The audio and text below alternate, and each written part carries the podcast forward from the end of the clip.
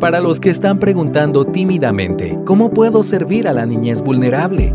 Para los que ya caminan en el M aquí. Para los que están a punto de empezar o quienes llevan una vida en esta trinchera. Para el cristiano con hambre y sed de justicia. Todos sean bienvenidos a otra edición de Religión Pura, el podcast de Alianza Cristiana para los Huérfanos, Evangelio, Familia, Iglesia y Sociedad. Hola, mi nombre es Aisha de López y en nombre de Alianza Cristiana para los Huérfanos les damos la bienvenida a otro episodio especial. Este es un programa que es parte de una serie que estamos produciendo junto a nuestros amigos de Somos y Lifeline. Eh, fueron em, reproducidos originalmente en Facebook y YouTube. Lo pueden buscar en esas ah, plataformas también, pero quisimos compartirlos con la audiencia del podcast porque consideramos que es muy valioso para enriquecer nuestro mm, conocimiento y para sensibilizar nuestros corazones hacia estos temas con gente que está en líneas de batalla quizás diversos a los que normalmente estamos acostumbrados. Así que en este episodio, Salva y Ruth, un matrimonio misionero radicado en la ciudad de Guatemala, platican con David Riaño y sabemos que va a ser una conversación maravillosa de escuchar. Así que, sin más, los dejamos con otro programa de Somos Lifeline y ACH. Bueno, hola a todos, ¿cómo están? Dios los bendiga. Estamos nuevamente reunidos en esta serie de conversaciones sobre la iglesia local y el vulnerable. Esta es, esta es una iniciativa de varios ministerios reunidos y bueno, hoy tenemos realmente el gusto, el privilegio de tener aquí a Ruth y a Salva. Es, es, vamos a tener un buen tiempo de, edificación juntos. Y mm, bueno, recordemos que estamos en esta serie sobre los roles en cuanto al cuidado del vulnerable y esta serie está basada en el libro de Efesios. así que realmente es la palabra de Dios la que nos está edificando hoy. y bueno, antes de presentarnos, ¿les parece si oramos y comenzamos? Vamos a orar y vamos a pedirle al Señor que nos ayude en este tiempo. Santo Padre, gracias por ah, porque tú permites que varios ministerios y varios hermanos se junten para estas conversaciones y para que nos edifiquemos todos mutuamente y busquemos tu gloria, Señor. Gracias, Señor, por mis hermanos de ACH, gracias, Señor, por mis hermanos de Somos. Gracias por todos aquellos que por medio de las redes y por medio de la tecnología se pueden conectar hoy o pueden ver el video de esta grabación más adelante, Señor.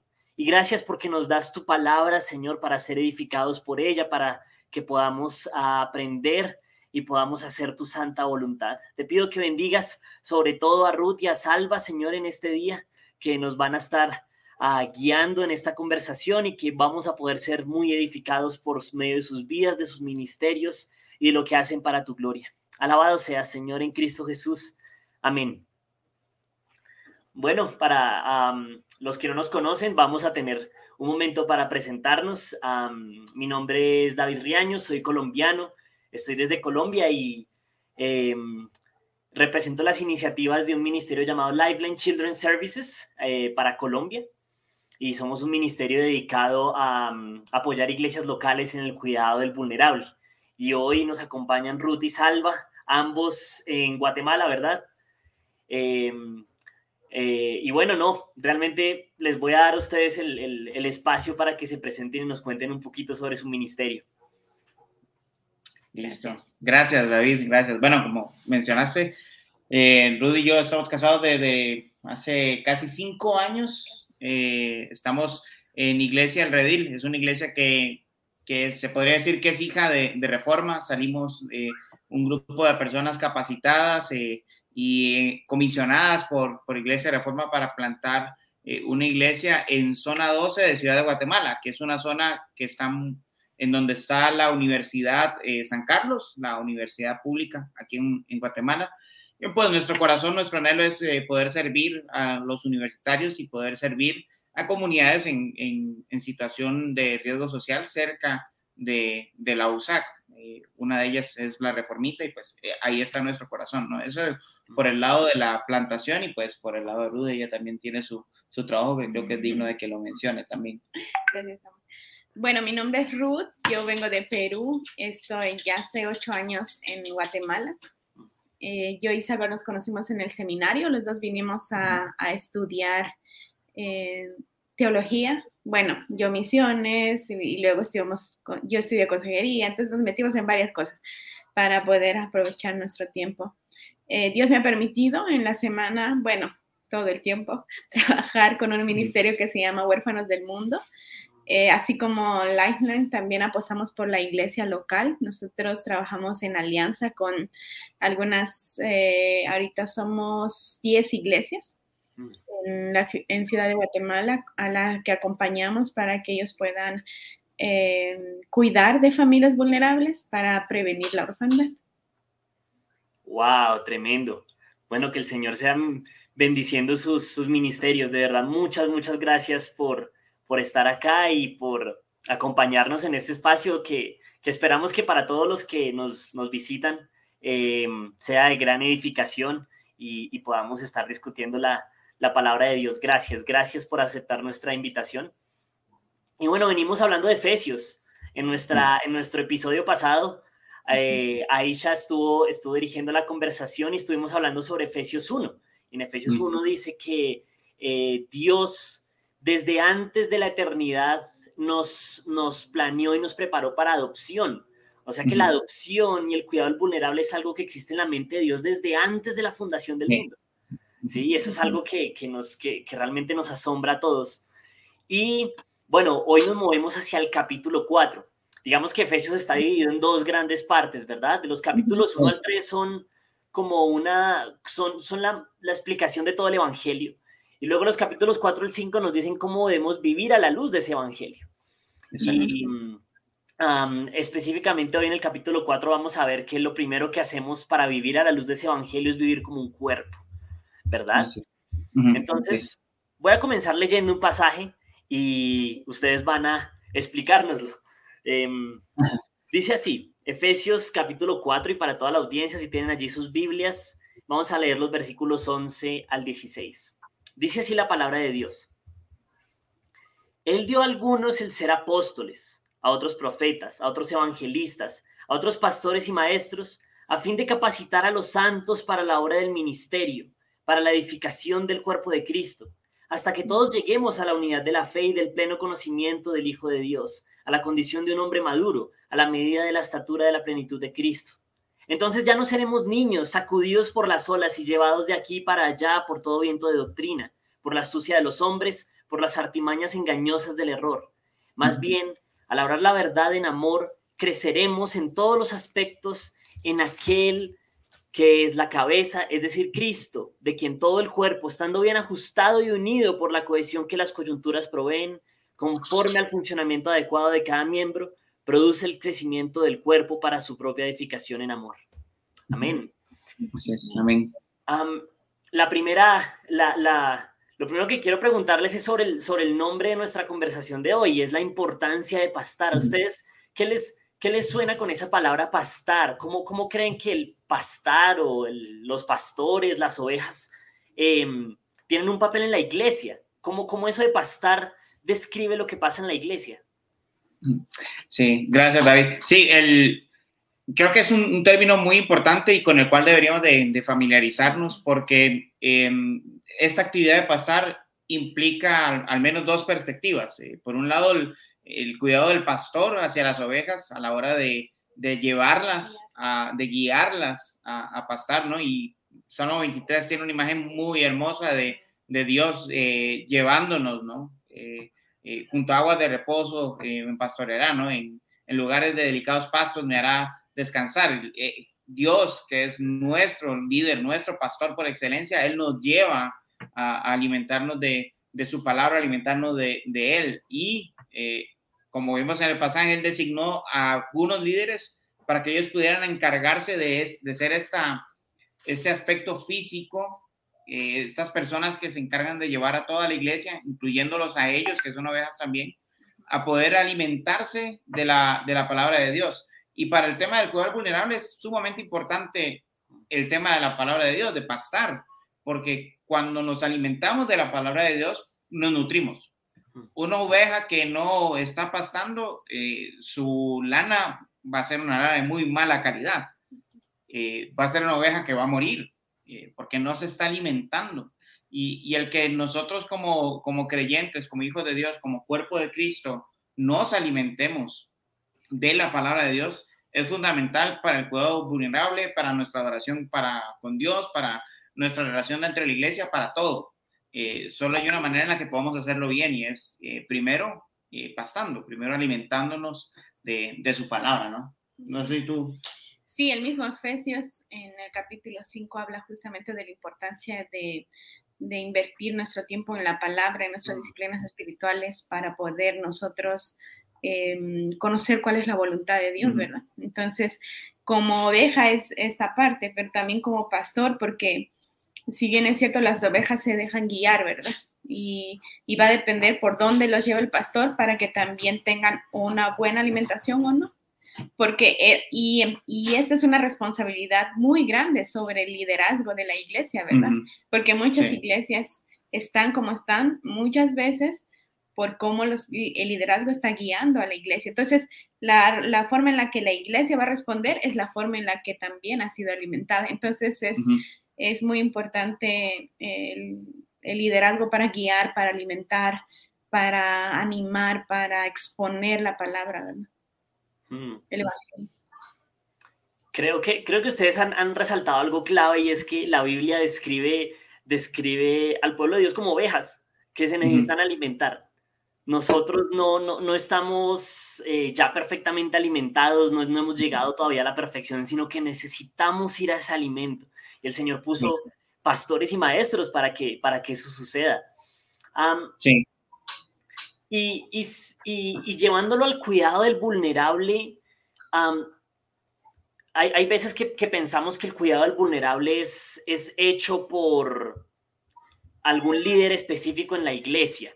Um, o alguna, alguna persona con un llamado súper especial de pronto a hacer estas obras sociales o a dedicarse a llevar la palabra de Dios por medio de, de estos actos hacia, el, hacia los más necesitados. Pero de acuerdo con este pasaje, ¿ustedes cómo creen que, que funciona el cuidado del vulnerable en la iglesia? Eh, este pasaje, ¿cómo, ¿cómo describe la iglesia y cómo creen que el cuidado del vulnerable entra allí? Mm, sí, el, yo creo que el, pasaje es maravilloso porque explica, basado en el contexto que, que ya habías mencionado, David, eh, la importancia del, del, pastor, pero de toda la iglesia.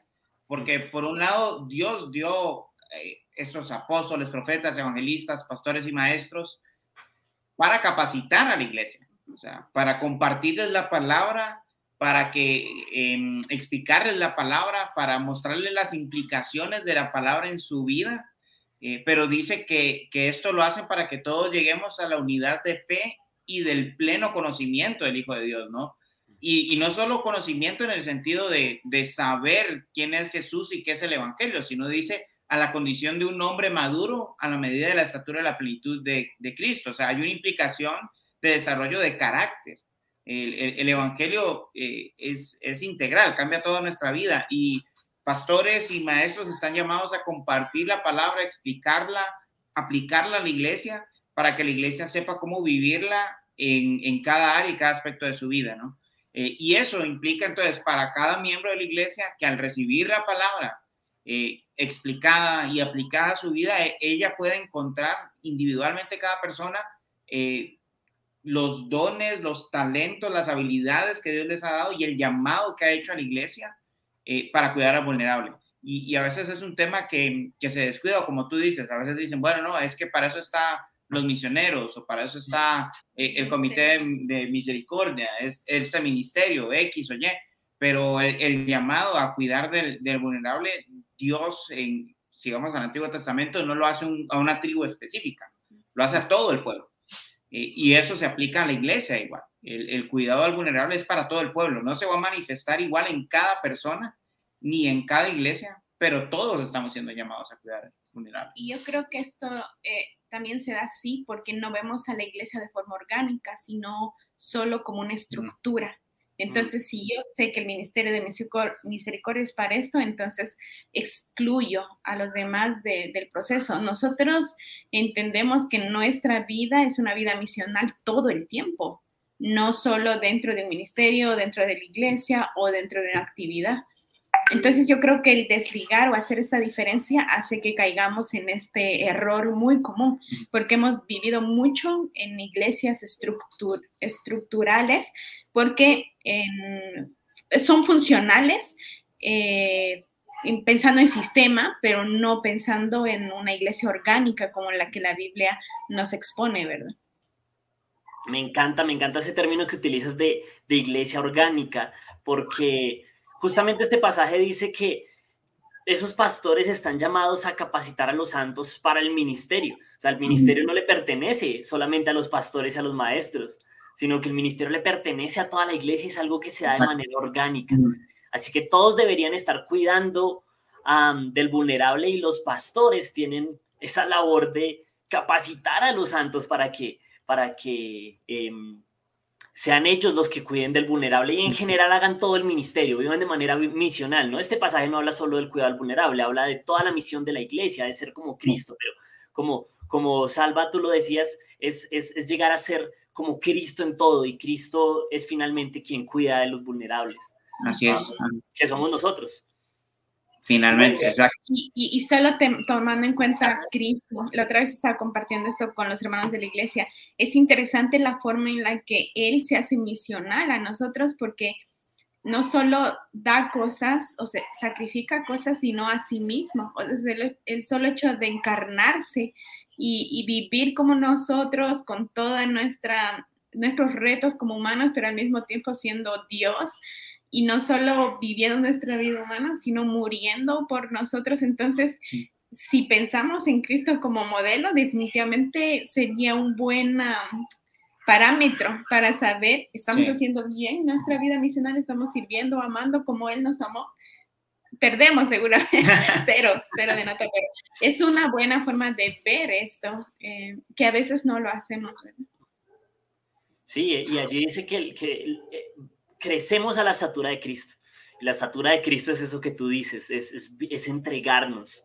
Wow, eso me encanta. Es, eh, eh, eso es, Cristo vino a entregarse y por lo tanto nosotros ven, vamos a entregarnos al crecer a la estatura de Él. bueno, y este pasaje, como ustedes lo han descrito, definitivamente describe cómo funciona la iglesia. Ah, de acuerdo con este pasaje también ¿Cuáles, ¿Cómo creen que los vulnerables se ven beneficiados al entrar en una comunidad de fe? Les hago esta pregunta con un poco de contexto y es que muchas veces eh, hay hermanos, hay creyentes que, tienen ese corazón para servir al vulnerable, pero a veces pretenden hacerlo solos. Es decir, ellos quieren de pronto ir a buscar una adopción o ir a buscar la acogida temporal o servir de diferentes maneras a los más necesitados, pero de pronto no lo hacen pensando en que los, los chicos entren dentro de la comunidad de fe. Ah, y creo que hay mucho que se pierde. ¿Ustedes mm. qué piensan? ¿Cuál es, la, ¿Cuál es la importancia de que un niño, un vulnerable, eh, o, no, no, necesariamente un niño, una familia vulnerable, entre dentro de la comunidad de fe? Yo creo que una de las cosas valiosas que tiene la iglesia como, como algo natural es que la iglesia es una familia y mm. tiene a Cristo como su cabeza. Mm. Y vivimos en una realidad cada vez más impactada por familias desestructuradas. Entonces, una familia vulnerable normalmente no ha conocido, no ha eh, vivido en una familia estructurada, o sea, como una familia como tal, papá, mamá, aun cuando sea extendida, ¿verdad? Porque no está el papá, o por último no está el papá y ni la mamá, solo están los abuelos, los tíos, los vecinos pensando en los niños y, lo, más genial es que pueden experimentar esta redención plena de, Dios como un Padre perfecto. Y, es triste y es irónico que la, la, figura que más abandona el hogar es la figura paterna. Mm. Entonces, hay muchos beneficios en, en acogerlos como comunidad, como iglesia, eh, no solo pensando en eso, sino también en que la iglesia, con todo y los retos que tiene, está ahí, o sea, en medio de la comunidad. No es como una organización como nosotros, que somos itinerantes, ¿verdad? Un día estamos acá, otro día estamos allá, nos movemos, o como persona individual, porque corres el riesgo de que seas tú el único medio y, esta familia se vuelva muy dependiente de ti y no, no vea a Dios obrando a través de muchas personas. ¿verdad? Entonces hay muchos beneficios en, que sea la iglesia quien acoja a esta familia. Sí, tal vez añadiendo a, eso, em, también te, guarda, te preserva de a la hora de apoyar a otros, mm. desarrollar este complejo de Mesías, ¿no? Y mm. pensar que la salvación viene por tu, por tu mano, por, tus, por tu quehacer, por, por tus recursos, ¿no? Eh, y cuando integras a la, a la, comunidad de fe, la carga es menor, recuerdas quién es el que se debe llevar la gloria en medio de todo esto, que es Dios, no eres tú, no son tus esfuerzos, no son tus recursos, son los de Dios, sos un instrumento en las manos de Dios, nada más. Eh, y en muchas ocasiones, en las cosas en las que tú podrías fallar, otro hermano es fuerte en, en esa área. Y si, el, y si la familia vulnerable o la persona vulnerable está en la comunidad de fe, va a tener este otro apoyo por este otro lado por ponerte un ejemplo, si a mí me llega un caso de una persona en la iglesia que, está sufriendo violencia en su casa, legalmente yo no tengo los recursos para poder apoyarle a esa persona. Pero en nuestra iglesia hay abogados que sí podrían hacerlo. Eh, o, si es un problema de salud, yo no puedo ayudarle, no soy doctor. Eh, pero tenemos otros médicos que sí podrían apoyar, ¿no? Eh, y así con cada una de las áreas de la, de la vida, la comunidad de fe, cuando abraza eh, ahí se muestra la multiforme gracia de Dios representada en, multitud de dones y en multitud de personas que lo que están buscando no es la gloria propia, sino la gloria de Dios finalmente, ¿no? Mm. Y también hay un beneficio de continuidad, porque mm. tú en un momento vas a salir, pero la iglesia al estar ahí le permite a la familia vulnerable crecer, pero también volver, volverse ellos alguien que acoge a otra familia también. Eso es un, reto eh, mm, a veces difícil de ver, pero es, ha sucedido y sucede muchas veces. Yo tengo varios testimonios en el ministerio con el que trabajo y es genial ver eso porque se vuelve más relevante, porque son personas que están viviendo circunstancias similares. Hmm. Yo creo que, yo, yo creo que Ustedes nos, han hecho meditar en, varias verdades bíblicas. Por ejemplo, cuando, cuando Salva estabas hablando, se me viene a la mente Juan, Juan el Bautista, que decía, es necesario que yo, que, que, que, mm. mi gloria sea reducida, que yo sea reducido para que, que yo mengüe, es la palabra antigua, para que Cristo sea exaltado, para que Él crezca, para que Él sea visible. Y eso es lo que pasa con la iglesia. Es, pienso en, en Pablo hablando del ministerio, ¿sí? Yo regué, a Apolos eh, eh, cegó, pero, pero el, crecimiento lo da Dios. Y, ahí es donde Dios se lleva toda, toda la gloria. Y la parte de comunidad, Ruth, que, estabas mencionando, de, continuidad, perdón, me parece fundamental porque es que las organizaciones vamos a desaparecer. El Señor no prometió que ningún gobierno ni que ninguna organización se iba a mantener por siempre. Eh, todos, estamos, todos, todos estamos propensos a, a, a terminar como ministerios. Pero la iglesia, en cambio, el Señor dijo que, que ni las puertas de la Hades prevalecerán contra ella. La iglesia siempre va a estar ahí, es una comunidad que, que siempre se mantiene con poder y puede hacer el ministerio. Y nadie se lleva la gloria sino solamente Dios. Sí, eh, así es. y, y, en ese sentido, ya que, ya, que, ya que es tan valioso que los, que los vulnerables estén dentro de una comunidad de fe, Aquí, aquí en, el, en el live tenemos, tenemos hermanos en sus diferentes iglesias que están pensando y haciéndose la pregunta, bueno, ¿yo cómo puedo servir? ¿Yo cómo puedo servir al vulnerable? Y creo que este pasaje habla un poco de eso. Yo quiero preguntarles, em, ¿cuál es el plan del Señor para, para, para usar los dones de, de la iglesia? Ah, el Señor aquí en este pasaje está, está hablando de que toda la iglesia tiene dones y el Señor planea utilizarlo. ¿Y usted nos pueden explicar cómo es que un creyente puede pensar en sus propios dones y cómo aplicar eso al cuidado del vulnerable? yo creo que hay que empezar por tu familia, porque es, es muy fácil cuando piensas en servir, eh, en, servir y amar a otros desde tus dones, salir para afuera. Porque em, pues en la familia varios te conocen, no conocen solo la parte bonita tuya y a veces uno dice, ah, mejor me voy a evangelizar allá o hacer cosas allá. Y eso es un poco el error que muchos, muchos ministros, no solo líderes, sino familias que, les, que aman el Evangelio han cometido, que han invertido mucho tiempo en servir a otros, en amar a otros, pero han descuidado su propia familia. Entonces, te animaría, te invitaría a primero evaluar cómo estoy sirviendo a mi propia familia, cómo estoy usando mis dones para amarlos, para mostrarles el Evangelio, más si mi familia no es creyente. Porque normalmente sucede esto, ¿verdad? Y después también evaluar, cada Gonzalo estamos hablando, es muy importante antes de empezar cualquier tipo de em, eh, actividad, no, más de que actividad, acción de ayuda, es evaluar tus motivaciones. ¿Por qué quiero hacerlo? ¿Qué es lo que me está llamando? ¿Qué es mi deseo detrás de?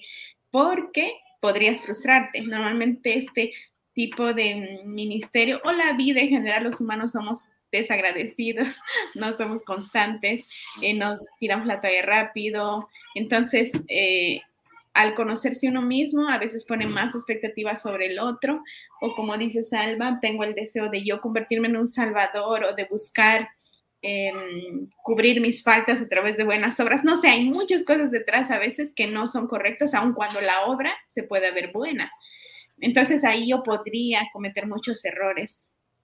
Eh, y bueno, hay muchas cosas más que estábamos pensando, pero eh, para mí eso es un buen inicio. Y después no solo pensando en mi familia biológica, sino también en mi familia de fe, porque podría servir muy bien a, los que están afuera, que, es mi, que son mi prójimo, pero en mi iglesia hay muchas otras necesidades que no están siendo cubiertas. Sería también irónico, ¿verdad? Sí, también yo creo que algo importante, David, es a veces cuando hablamos de dones, eh, pensamos en la lista de 1 Corintios 12, la lista de Romanos 12, esta lista en Efesios 4, pensamos en, en Pedro, eh, y, y, encasillamos los dones que da el Espíritu Santo a estas listas que, que aparecen acá. Eh, la idea de, de, Pablo y de Pedro nunca fue, eh, tal vez me estoy tomando propiedad para hablar por ellos, pero no era a crear una lista exhaustiva, porque la gente de Romanos no iba a tener la misma lista que, que la lista que, aparece en 1 Corintios, ni es la misma que aparece aquí en Efesios 5. Y todavía Pedro solo lo reduce a dos elementos, eh, hablar y servir, eh, los dones, ¿no? Eh, entonces, el punto es, eh, muchas veces nos enfrascamos en, en, esta búsqueda de cuál es el versículo bíblico que describe mi don. Y realmente lo que Pablo y Pedro están transmitiendo es que Dios nos ha dado de gracia una capacidad eh, extraordinaria, no en el sentido de que necesariamente sea la mejor capacidad, sino en el sentido de que es donde tengo mayor gozo mm. de, de servir y, y, de poder ayudar a, a, otros. Entonces, en la lista no vemos eh, que, que, Pablo describa, el que tiene la habilidad de cuidar a familias que acaban de pasar por un proceso de restauración, que lo haga con diligencia.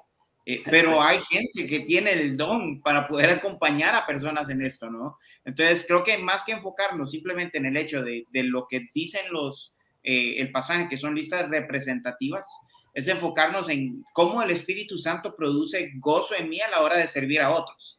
Eh, y la única manera de conocer dónde puedo servir bien es sirviendo, es, es entregándome y diciéndole, Dios, dame dirección para poder servir a, a otros. Y cuando encontramos ese gozo eh, de esa capacidad que Dios nos ha dado para servir a otros, eh, ahí, es, ahí es donde debemos estar.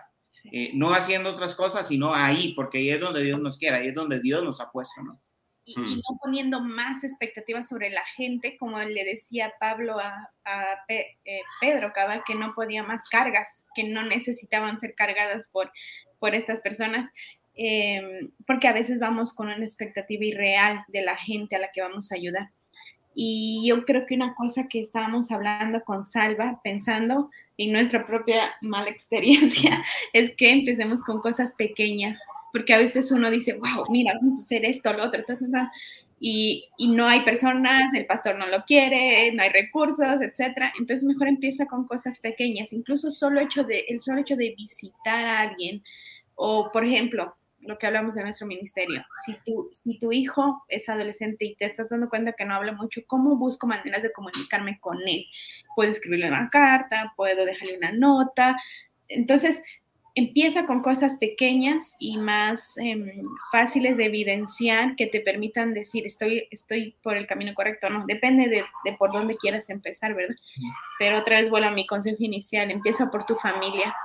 Sí, y, pensando en el, en el cómo afecta esto a, al cuidado de los vulnerables, pensando en, en las personas en situaciones vulnerables, eh, ellos van a percibir que esto no es por una obligación, que no es por, por lástima, eh, sino que es por un amor genuino. Si nosotros servimos con nuestros dones en donde Dios quiere que nosotros sirvamos, lo vamos a hacer con amor y con gozo a pesar de que pueda implicar sufrimiento o sacrificios, va a ser con amor y con gozo. Y así lo van a recibir eh, ellos, ¿no? Va a ser como, como esa persona que, que, sabe que va a llegar cierto grupo de personas de otro país y que eh, van a llegar para calmar sus, sus propios sufrimientos, ¿no? No estoy diciendo que todos los grupos de misión de corto plazo pasen por eso, pero en ocasiones se da eso y muchas veces eh, la gente que recibe lo recibe de esa manera. Estos vienen a darme cosas voy a aprovecharme de ellos, ¿no? Mm. Y no hay realmente un cuidado del, vulnerable, no hay una relación que se desarrolla, sino simplemente es un, eh, un, trato en el que tú te sientes bien por ayudarme y yo obtengo lo que yo quiero de, de ti, ¿no? El servir con nuestros dones nos previene de este tipo de situaciones y nos permite hacer las cosas con gozo, con amor, exaltando a Dios y permitiendo que las otras personas sean evangelizadas a través de lo que estamos eh, realizando, ¿no? ¿no? solo con nuestras palabras, sino con las motivaciones que se hacen evidentes cuando servimos con nuestros dones. Y me, me, llama mucho la atención que tú, que tú nombraste Primera de Corintios 12, justamente para hablar de los dones, es el pasaje yo creo más, más, conocido. más conocido. Y es muy interesante porque luego el 13, o sea, al final del 12, Pablo dice, pero yo les muestro un camino mejor. Mm. Y luego viene Primera de Corintios 13 hablando del amor y dice, de nada me sirve entregar mi cuerpo para ser quemado, vender todas mis cosas y darlas a los pobres si no tengo amor. Sí, vengo a ser como un símbolo que retiñe. el, el, el, punto es para servir. A veces estamos en busca de esos, de esos dones específicos, de esas habilidades para servir.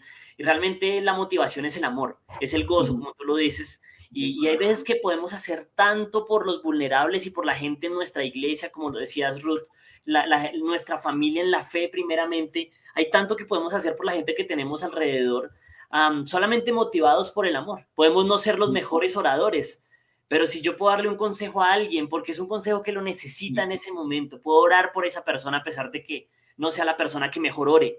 Eh, si puedo hacer algo motivado por el amor, entonces el Señor se lleva la gloria. Así es, así es. Y, y, y yo creo que en, en, esa dinámica, en esa dinámica de iglesia es en la que en la que debemos servir al vulnerable. Esto no es una acción social, esto es de aplicar las, los regalos pequeños que el Señor nos da.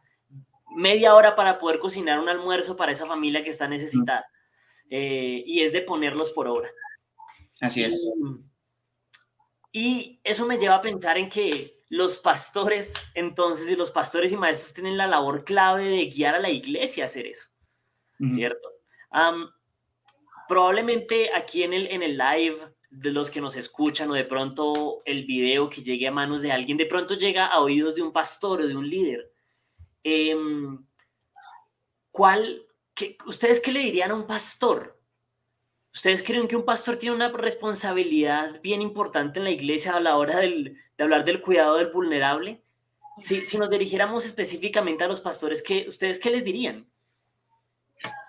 Sí, yo, yo creo que lo, lo primero, eh, lo, lo, fundamental en, en, medio de todo esto, eh, que oren, eh, que oren por esto que están escuchando. Puede ser que que algún pastor que nos está escuchando tiene varios ministerios que están haciendo esto. Eh, y diga, están bien las cosas, estamos haciendo lo que tenemos que hacer. Ahora, tal vez no es como debería de ser. Eh, y tal vez Dios quiere guiarlos a, hacia algo más. O tal vez sí, están en el, en el camino en el que, en el que deben estar y pues ora y pídele al Señor que, que te confirme eso y que le confirme a la iglesia que las maneras en las que están sirviendo al vulnerable son eh, las, las correctas, ¿no? Por otro lado, puede suceder cosas como con nosotros. Yo hablaba con, con, con Ruth de que uh, para, nos, para mí es un poquito, eh, no incómodo, pero sí uh, difícil hablar de esto cuando no tenemos institucionalmente en nuestra iglesia alguna manera de cuidar al vulnerable en este momento. Eh, ¿Por qué? Porque yo digo, voy a ir a hablar eh, con, con, con, Ruth, con David sobre, sobre este tema y no tenemos algo institucional. Bueno, no tenemos que cargarnos. Eh, oremos al Señor. Él, él va a proveer y va a abrir las puertas necesarias en el momento, pero oremos diligentemente y oremos con ojos abiertos. Eh, porque si solo nos quedamos en la oración en que no hay puertas abiertas sin buscarlas, ahí sí estaríamos eh, fallando. un segundo punto, además de la oración, sería el, tema de la, de la prédica de la palabra. muchas veces por, por, buscar la, la sana doctrina en, en, la iglesia, desligamos eh, las implicaciones relacionales del Evangelio eh, por, por, solo magnificar eh, el aspecto de la salvación en cuanto al perdón de los pecados. esto es fundamental y es central, y Efesios 1 parte de ese punto. pero cuando llegamos a Efesios 4, se nos dice que es fundamental también de parte del Evangelio, al haber nacido de nuevo, al haber sido adoptados, el poder vivir el Evangelio con, con otros, ¿no? Entonces, no, no desliguemos eso. A la hora de predicar la palabra, mencionamos ambas cosas, mencionemos lo que está en el texto eh, y, y, no nos sintamos eh, cohibidos o temerosos de que cuando el texto nos habla de cosas prácticas, eh, no mencionarlas por temor a caer en el legalismo, no, mencionémoslas y mencionémoslo por qué lo hacemos, por qué podemos quedar vulnerables, no porque seamos muy buenos, no porque así preservamos nuestra salvación, no porque así nos ganemos nuestra salvación, sino porque Dios ya nos cuida a nosotros siendo vulnerables, Dios ya nos adopta a nosotros eh, habiendo estado huérfanos eh, y perdidos en este, en este mundo, ¿no? Entonces, eh, ese es el segundo consejo o la, el segundo punto importante, yo creo, el, eh, prediquemos la palabra tal y como está ahí eh, y dejemos que ella hable al corazón de, de, la, de, la, iglesia. La palabra va a dar su, su fruto por, por, sí misma. Eh, y, tercero, eh, al menos de, de mi parte, eh, retomando un poco lo que, lo que decía Ruth, no abrumarnos. no abrumarnos porque estamos haciendo mucho, no abrumarnos porque no estamos haciendo nada. si estamos orando y estamos eh, predicando fielmente la, la palabra del, del, Señor, Dios de seguro nos va a dar la guía eh, y la sabiduría para saber eh, cómo guiar a la, a la, iglesia a vivir estas implicaciones del Evangelio en, en el cuidado al, al, al, vulnerable. ¿no? Yo creo que son algunos de los elementos, no sé, tú tal vez puedas mencionar algunos otros. Sí, yo creo que un reto mayor es cambiar un poco la perspectiva como líder de cómo mm. yo puedo hacer evidente este tipo de servicio o de usar mis dones, ¿verdad? Y, y, usando el ejemplo de Salva, a veces como pastor, él mirando algo institucional puede desanimarse, pero ahora yo estoy poniendo en, recordando en mi mente muchas iniciativas de nuestros hermanos que no son estructuradas, o sea, uh -huh. no es un ministerio. Por ejemplo, tenemos um, a una amiga que de la iglesia que se llama Trinity, ella hace discipulado con las vecinas del, de la colonia donde vivimos, con mamás, mamás con bebés. Ella ha hecho muchas cosas y nosotros no hemos necesitado decir, nah. ¿sabes qué? Trinity va a ser el martes de la, de la mamá con sus bebés y ese día te vas a reunir. No, ella lo ha hecho porque ha entendido el evangelio de, como dice acá, ¿verdad? Yo he sido vulnerable. Ella tiene tres niños y, y le ha costado, ha sido difícil para ella, más en la pandemia ella no es de, de, Guatemala, entonces ella pensando en esto ha dicho, voy a apoyar a otras mamás, porque no, si para mí ha sido difícil, no sé cuán difícil ha sido para otras mamás, entonces ha sido genial. Este, también Linea, otra amiga que trabaja con estudiantes, ella es pilas con el inglés, entonces tiene una relación con ellos para enseñarles, para animarlos con el idioma. Nosotros con otros vecinos que no son creyentes fue interesante que ellos mismos nos dijeran, ¿por qué no nos hablan de la Biblia, de, de la palabra? ¿Por qué no nos comparten? Entonces, nosotros no tenemos hijos, solo tenemos perros y son, son familias igual, ¿verdad? Ellos tampoco tienen hijos, todos tienen solo perros, son parejas jóvenes, todos han tenido una experiencia con el Evangelio un poco triste porque han, han estado en experiencias un poco legalistas y, y, sus familias, por ejemplo, uno de ellos es hijo del pastor, es lo que te decía, el pastor descuidando a su familia pero amando mucho a su iglesia, entonces el, el hijo tiene un poco de recelo, resentimiento. Mm. Entonces ha sido interesante llegar a este grupo y, y, y, recibir de ellos la, como el deseo de tener. Entonces hay mucha oportunidad de servicio y empieza con cosas pequeñas e ve involucrando poco a poco. Le decía Salva, todos de alguna manera en la iglesia tenemos un círculo de influencia. Entonces necesitamos empezar con cosas pequeñas. Y, y, si tú eres el pastor, pues una forma en la que tú vas a enseñar a la iglesia no solo es predicando, sino viviendo. Yo en mi ministerio tengo un pastor, Nicolás se llama, y su esposa Adela, son, son geniales. O sea, ellos han visto familias, literalmente han visitado familias que viven en un cuarto con su techo con hoyos y los han llevado a su casa. O sea, si tienen dos cuartos que ellos ya han separado para, entonces en su casa han vivido como 20 familias por, mm. temporadas. Y ellos literal, así los ven y los llevan y les ponen una cama, les ponen comida, entonces los van ayudando mientras la situación se resuelve, les buscan unos cuartos mejores o les reparan el techo, pero no, o sea, el pastor yo no he visto que ha dicho, ese es el que es el más atrevido de todos los que conocemos porque cada uno tiene una forma de, de accionar diferente, pero eh, ha sido muy interesante cómo su familia, porque gracias a Dios, él ha hecho muy bien esta parte también de amar primero a su familia, porque la familia abraza a esta familia. Hemos hablado con él sobre algunas cosas de seguridad que uno tiene que tener siempre presente, porque a veces puedes meterte en varios líos y de por sí se ha metido en varios líos, que es otra cosa interesante también. Cuando uno ama al otro, de alguna manera se compra su pleito, pero es parte de, de amar y, sacrificar a otros. Entonces, eh, si tú puedes servir, amar a, a, tu familia en la fe, a tu propia familia, a tu comunidad, no va a ser difícil impactar, ¿verdad? Yo, eh, me, parece que, el, que ese, ese enfoque de empezar pequeño es clave y, hay veces que, que, un pastor que puede escuchar esto puede sentirse de pronto abrumado diciendo, oh, en mi iglesia no hay un, no hay un ministerio de cuidado al huérfano, de cuidado al vulnerable. pero Salva resaltó lo más importante que a hacer un pastor y es predicar la palabra de Dios sin desligar el aspecto relacional. Y, y, vuelvo y lo resalto porque porque es clave. El, el cuidado vulnerable está en toda la palabra. Está desde, desde, desde Éxodo hasta el final de la Biblia, sí, están los profetas, están los salmos, está en todo lugar. El cuidado del vulnerable. Es el Señor diciéndole a su pueblo, cuiden del huérfano, de la viuda y del extranjero, todo el tiempo. lo que un pastor más, lo más importante que puede hacer es predicarlo. Incluso si, si él mismo no sabe cómo vivirlo, como decía, como decía Ruth, puede comenzar con cosas pequeñas, incluso orando. Creo que, creo que lo importante es tomar la palabra de Dios y, y aplicarla ahí. Y ahí es donde, donde volvemos al, al, al, gran tema de la importancia de, de pastar. El pastor es el que le da pasto a las ovejas y parte del pasto que la iglesia necesita escuchar es, es el cuidado del vulnerable. Incluso si somos iglesias eh, pequeñas, incluso si somos iglesias que hasta ahora están comenzando, creyentes que apenas inician en la carrera de la fe, la palabra de Dios tiene lo necesario para, para llevarnos hasta allá. y podemos hacer cosas que, que, valen la pena, em, incluso si son pequeñas.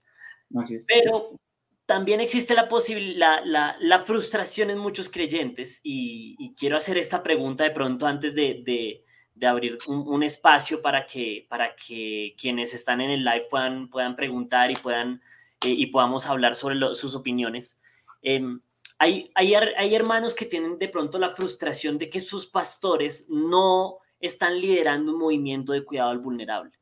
Es decir, de pronto ellos dicen, ellos tienen la carga en el corazón de que quieren ir a servir a los más necesitados, pero de pronto sus pastores aún no tienen esa misma perspectiva, em, porque todos estamos en un proceso de crecimiento y eso no los desautoriza de su labor pastoral. Sin embargo, aún no tienen esa perspectiva.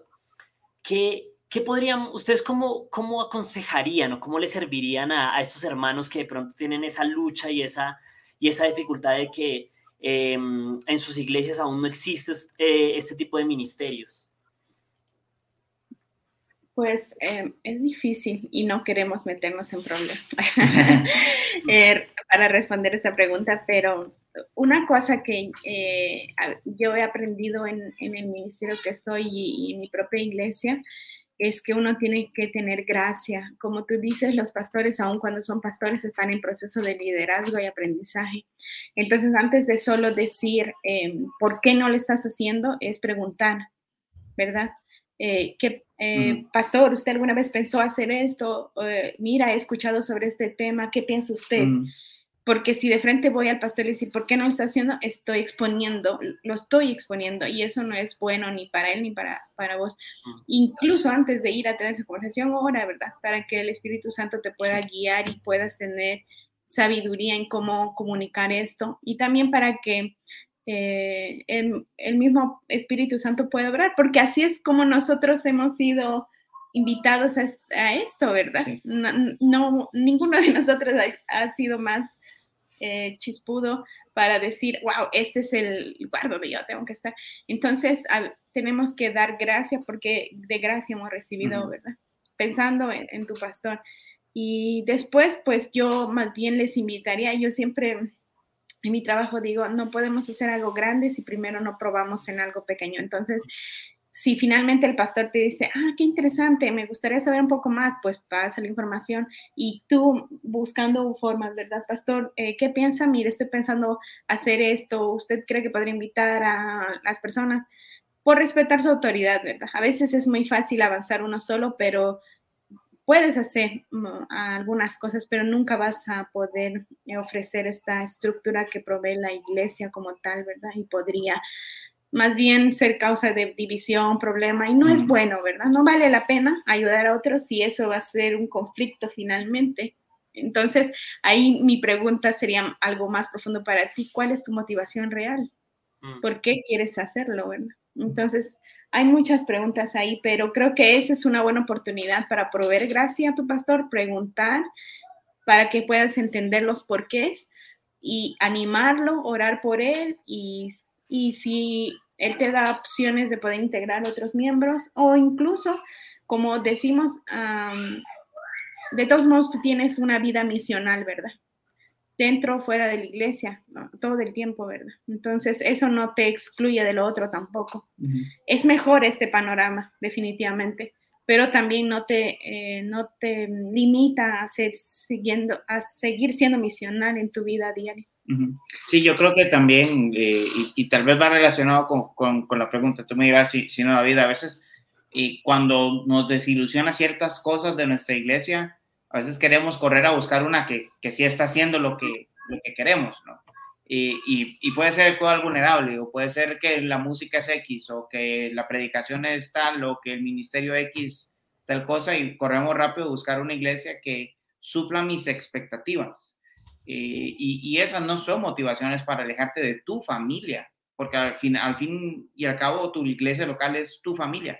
Y probablemente si sientes una carga por el cuidado al vulnerable y no se ha dado nada en tu iglesia y el liderazgo de tu iglesia no está al tanto, está ciego al punto, probablemente, muy probablemente, Dios se está poniendo en tu iglesia con esta carga para que algo suceda.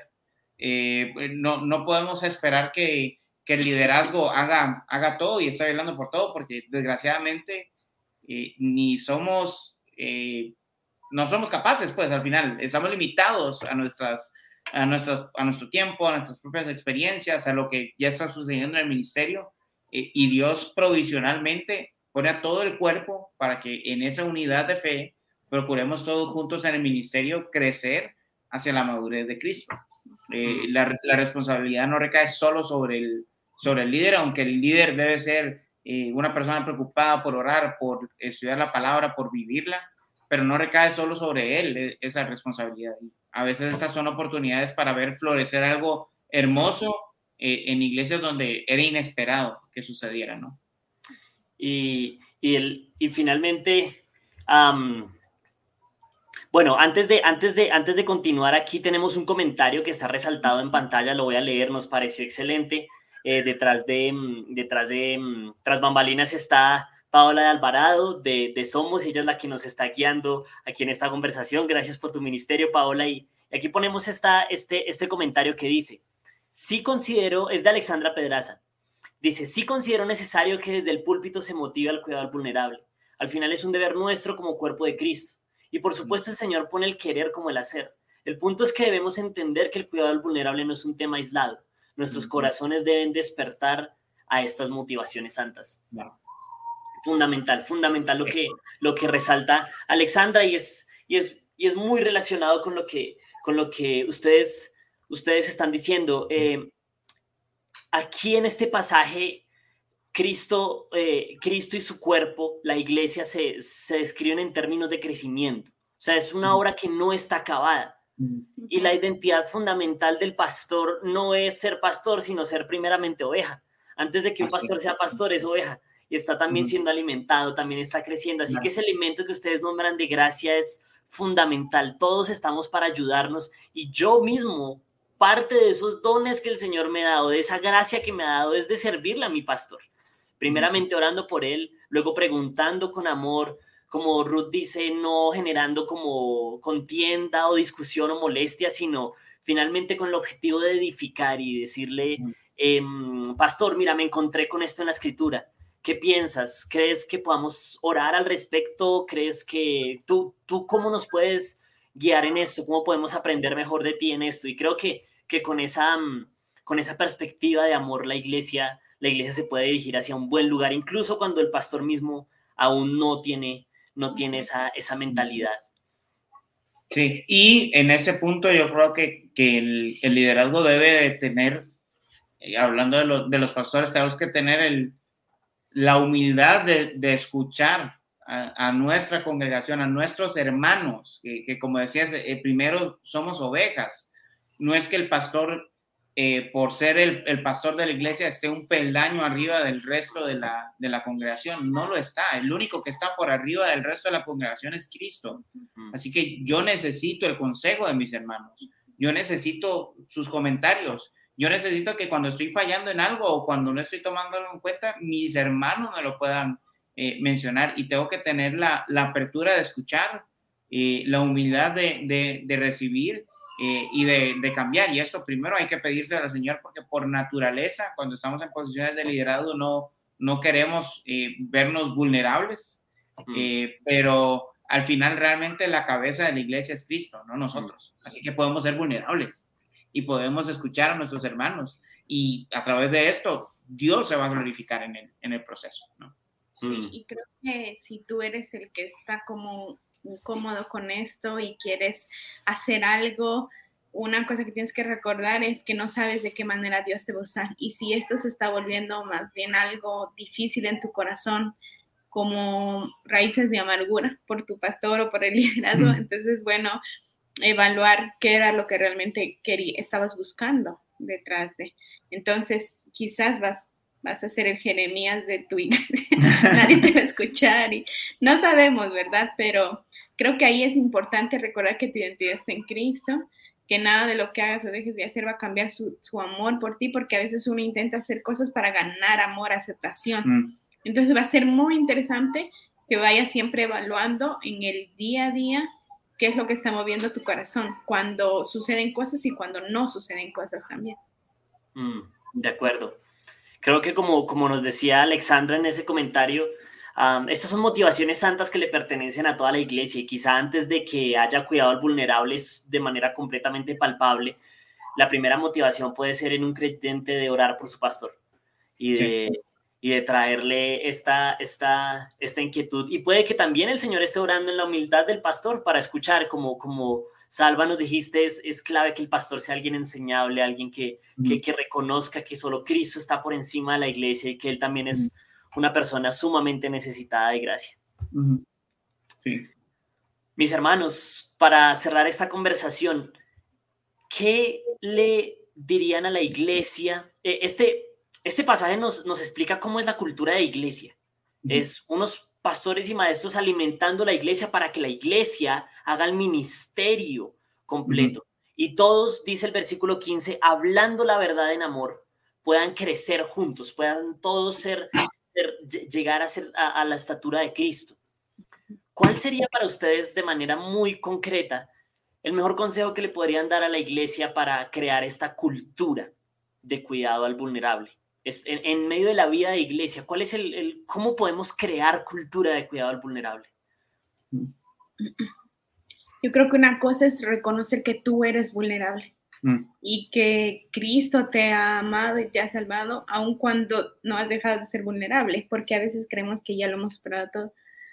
Eso, es un buen inicio. Y después mi consejo siempre va a ser empieza por cosas pequeñas en tu grupo pequeño, en tu comunidad misional, en tu célula, no sé cómo le llaman a sus grupos, pregunta, eh, eh, sé más intencional en saber qué está pasando en la vida de cada uno, porque a veces solo vivimos nuestra vida de domingo, nos saludamos y a veces ni siquiera tenemos tiempo de saludar a todos, más si nuestra iglesia es grande, pero date tiempo en la semana para llamar a alguien de tu iglesia, al, al que has visto más callado, más difícil en tu vecindario, busca o interactúa con tus vecinos.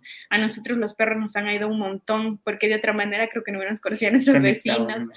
Entonces, bus sé intencional, porque de otra manera no vas a saber nada y vas a vivir en tu burbuja. Entonces, eh, inicia otra vez. Siempre mi consejo va a ser, incluso en tu propia familia, cómo estoy amando a mi familia, cómo les estoy sirviendo. Em, ahí nos hemos acostumbrado y creo que en la pandemia nos, nos, hemos dado cuenta que realmente no tenemos una relación entre los miembros de la familia, hasta que literalmente nos encerraron. Y es como, creo que hemos peleado más en la pandemia que en, toda nuestra vida, por lo mismo, porque ya nos hemos dado cuenta que estamos ahí. Entonces, hay muchas cosas que, que explorar, pero tienes que ser intencional, eh, porque tú al, al ser un individuo del cuerpo, cuanto más se fomenta esto, eh, va a ser más, em, se va a volver más comunitario. Somos empezó así.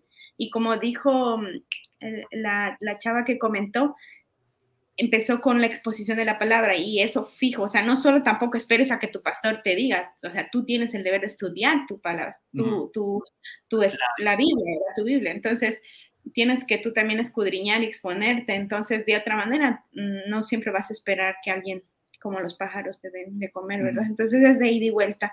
Y, invita a alguien más, busca un, a una persona como tu mano derecha con la que puedes ir a hacer esas visitas, incluso por cuidado de la, de la iglesia, depende a quién visites, si son niños, si son mujeres, si son adolescentes, porque a veces si uno solo lo hace y es mujer y la otra persona es del sexo opuesto, entonces se pueden generar muchas cosas, entonces intenta hacerlo con alguien más para poder animarlo, hablar, orar por él. Eso ayuda mucho. Sí, y también, volviendo al, versículo, ¿no? Hablar la verdad en amor.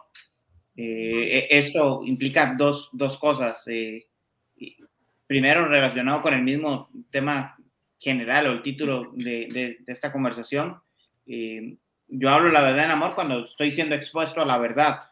¿no? entonces, expongámonos a la palabra.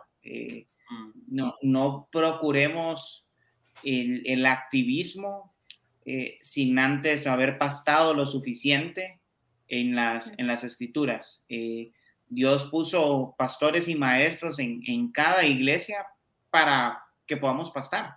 Entonces, eh, escuchemos la palabra. Y cuando escuchamos la palabra somos capaces de hablar la verdad en amor entre nosotros. Y eso puede implicar un aspecto de confrontar, confrontar al, al, que no está cuidando, al vulnerable, pero también de animar, de animarnos los unos a los otros a poder crecer en esto, a poder seguir investigando, como decía Ruth, a poder seguir conociendo, a poder seguir orando eh, para que el Señor abra eh, oportunidades. Y es porque el, cuidado al vulnerable no, no necesita llaneros solitarios, mm. necesita el cuerpo de Cristo. Eh, para que, para que se haga bien, para que se haga dándole la gloria a Dios y no dándole la gloria a, otros, ¿no? Creo que, creo que al resaltar el versículo 15, Salva y, Ruth han, han, dado, han dado en un punto clave y es que nadie tiene que decir que eres líder allí en el púlpito para que puedas enseñarle a tu hermano la palabra de Dios, ¿sí? Tú puedes hablar la palabra de Dios con tu hermano si la has encontrado y se la puedes compartir. Y, y creo que desde allí, desde allí nace la cultura de cuidado al vulnerable, todos hablando la Biblia, todos estando llenos de la Biblia y dejándonos rodear por ella. Tenemos otro comentario en pantalla, es de Francisco Gámez Estrada y dice, desde mi punto de vista, en cualquier ministerio de cuidado vulnerable debería de estar incluida toda la iglesia. Todos tienen dones y no sabes cuánto vas a necesitar el don de algún hermano. Y esto, y esto es, esto, esto que dice el hermano es, es clave porque lo, lo que decía Salva, nadie es un llanero solitario.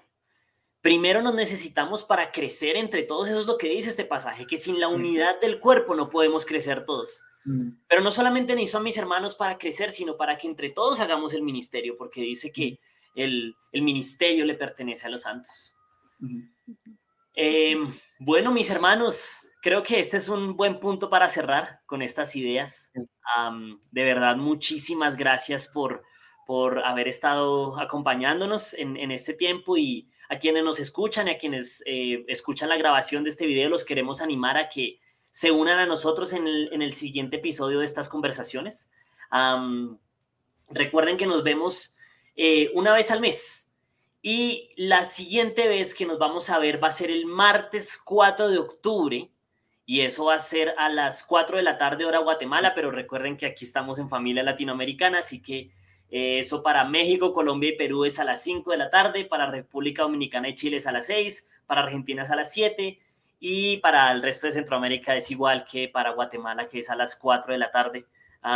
como pueden ver, aquí tenemos diferentes luces ya de horas, pero nos le damos gloria a Dios por eso, porque podemos reunirnos en este espacio con el milagro de la tecnología. Rudy Salva, gracias, gracias por, por este tiempo, realmente nos lo disfrutamos muchísimo aprendiendo con ustedes. Y bueno, para todos los que nos acompañaron, que el Señor los bendiga. Esperamos que este pasaje de Efesios sea de gran edificación para todos y que nos pueda llevar a vivir en esta cultura de iglesia. Ruth y Salva, Dios los bendiga. Muchas gracias. gracias. Igual, igual. Chao a todos. Porque la religión pura y sin mancha delante de nuestro Dios y Padre es esta, visitar a los huérfanos y a las viudas en sus aflicciones y guardarse sin mancha del mundo. Muchas gracias por acompañarnos en otro episodio de Religión Pura. Síguenos en nuestras redes como Alianza Cristiana para los Huérfanos.